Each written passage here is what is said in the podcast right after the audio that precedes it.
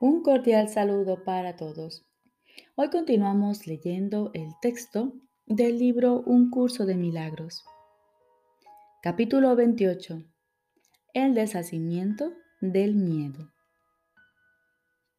Séptima parte. El arca de seguridad. Jesús nos dice, Dios no pide nada y su Hijo, al igual que Él, no necesita pedir nada pues no le falta nada. Un espacio vacío o una diminuta brecha sería una insuficiencia. Y solo ahí podría él querer tener algo que no tiene. Un espacio donde Dios no se encuentra o una brecha entre padre e hijo no es la voluntad de ninguno de los dos, que prometieron ser uno solo. La promesa de Dios es una promesa que Él se hizo a sí mismo y no hay nadie que pudiese ser desleal a lo que su voluntad dispone como parte de lo que Él es. La promesa de que no puede haber brecha alguna entre Él y lo que Él es no puede ser falsa. ¿Qué otra voluntad podría interponerse entre lo que no puede ser sino ser uno solo y en cuya plenitud no puede haber brecha alguna? La hermosa relación que tienes con todos tus hermanos es parte de ti, porque es parte de Dios mismo. ¿Cómo no ibas a enfermar si te niegas a ti mismo tu plenitud, tu salud, tu fuente de ayuda, la llamada a impartir curación y la llamada a curar? Tu Salvador espera la curación y el mundo espera con él y tú no estás excluido, pues la curación o bien será una sola, o bien no tendrá lugar en absoluto, ya que en el hecho de que es una radica la curación. ¿Qué podría corregir a la separación sino su opuesto? No hay términos medios en ningún aspecto de la salvación. O bien la aceptas completamente o bien no la aceptas en absoluto. Lo que no está separado tiene que estar unido y lo que está unido no puede estar separado. O bien hay una brecha entre tu hermano y tú, o bien sois uno y lo mismo. No hay nada entre medias, ninguna otra opción ni ninguna lealtad que se pueda dividir entre esas dos posibilidades.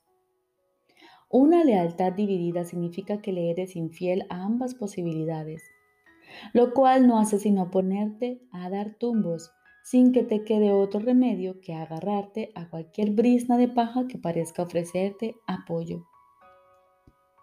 Mas, ¿quién puede edificar su hogar sobre pajas y esperar que le proteja del viento?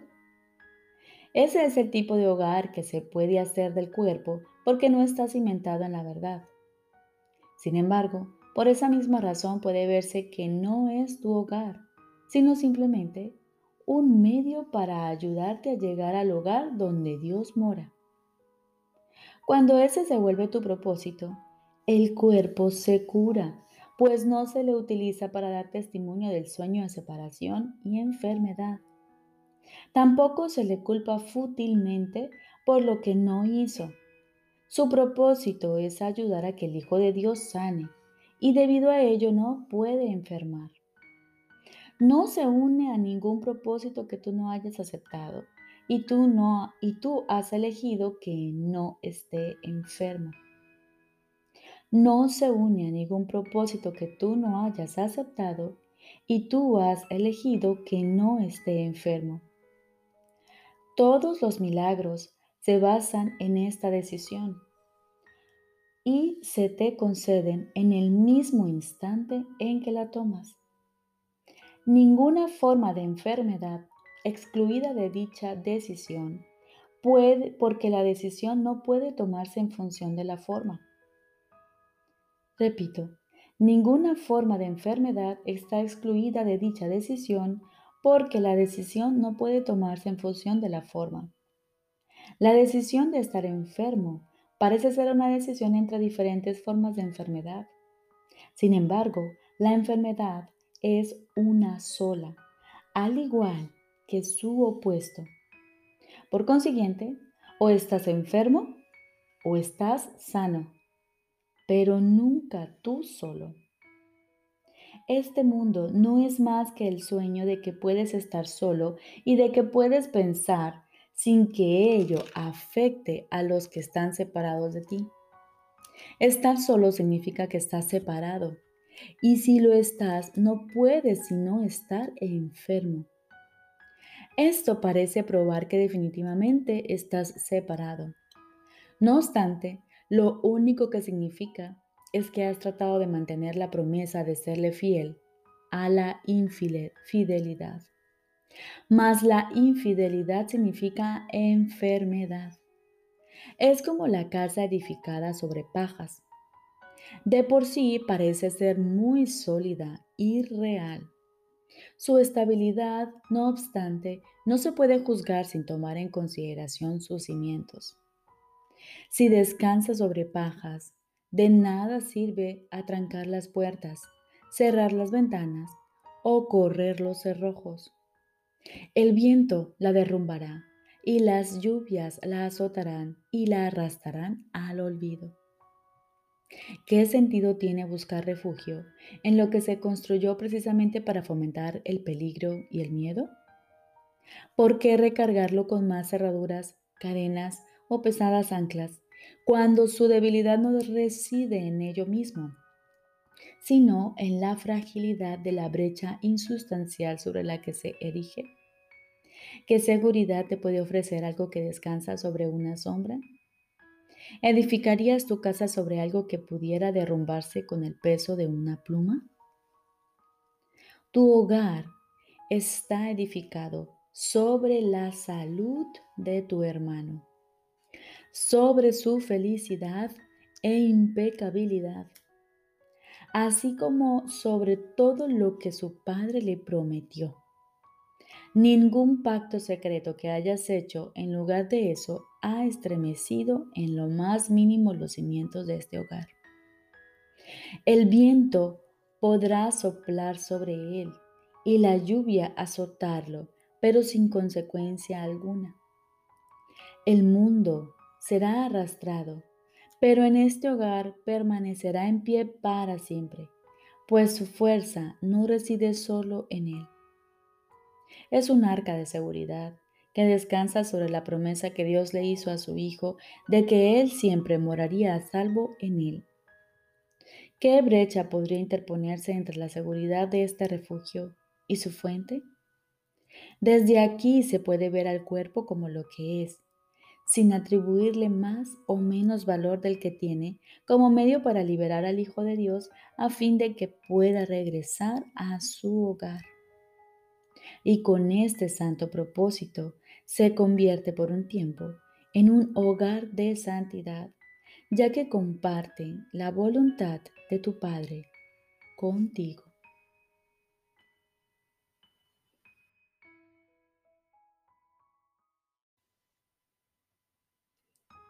Primer tema especial. ¿Qué es el perdón? Jesús nos dice, el perdón reconoce que lo que pensaste que tu hermano te había hecho en realidad nunca ocurrió. El perdón no perdona pecados, otorgándoles así realidad. Simplemente ve que no hubo pecado. Y desde este punto de vista, todos tus pecados quedan perdonados. ¿Qué es el pecado sino una idea falsa acerca del Hijo de Dios? El perdón ve simplemente la falsedad de dicha idea y por lo tanto la descarta. Lo que entonces queda libre para ocupar su lugar es la voluntad de Dios.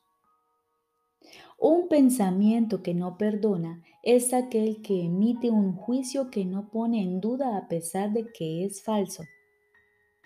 La mente se ha cerrado y no puede liberarse. Dicho pensamiento protege la proyección, apretando aún más sus cadenas de manera que las distorsiones resulten más sutiles y turbias, menos susceptibles de ser puestas en duda y más alejadas de la razón. ¿Qué puede interponerse entre una proyección fija y el objetivo que ésta ha elegido como su deseada meta? Un pensamiento que no perdona hace muchas cosas. Persigue su objetivo frenéticamente, retorciendo y volcando todo aquello que cree que se interpone en su camino. Su propósito es distorsionar, lo cual es también el medio por el que procura alcanzar este propósito. Se dedica con furia a arrasar la realidad sin ningún miramiento por nada que parezca contradecir su punto de vista. El perdón, en cambio, es tranquilo y sosegado y no hace nada. No ofende ningún aspecto de la realidad ni busca tergiversarla para que adquiera apariencias que a él le gusten. Simplemente observa, espera y no juzga. El que no perdona se ve obligado a juzgar, pues tiene que justificar el no haber perdonado. Pero aquel que ha de perdonarse a sí mismo debe aprender a darle la bienvenida a la verdad exactamente como esta es. No hagas nada, pues, y deja que el perdón te muestre lo que debes hacer a través de aquel que es tu guía, tu salvador y protector, quien lleno de esperanza está seguro de que finalmente triunfarás. Él ya te ha perdonado, pues esa es la función que Dios le encomendó. Ahora tú debes compartir su función y perdonar a aquel que Él ha salvado, cuya inocencia Él ve y a quien honra como el Hijo de Dios.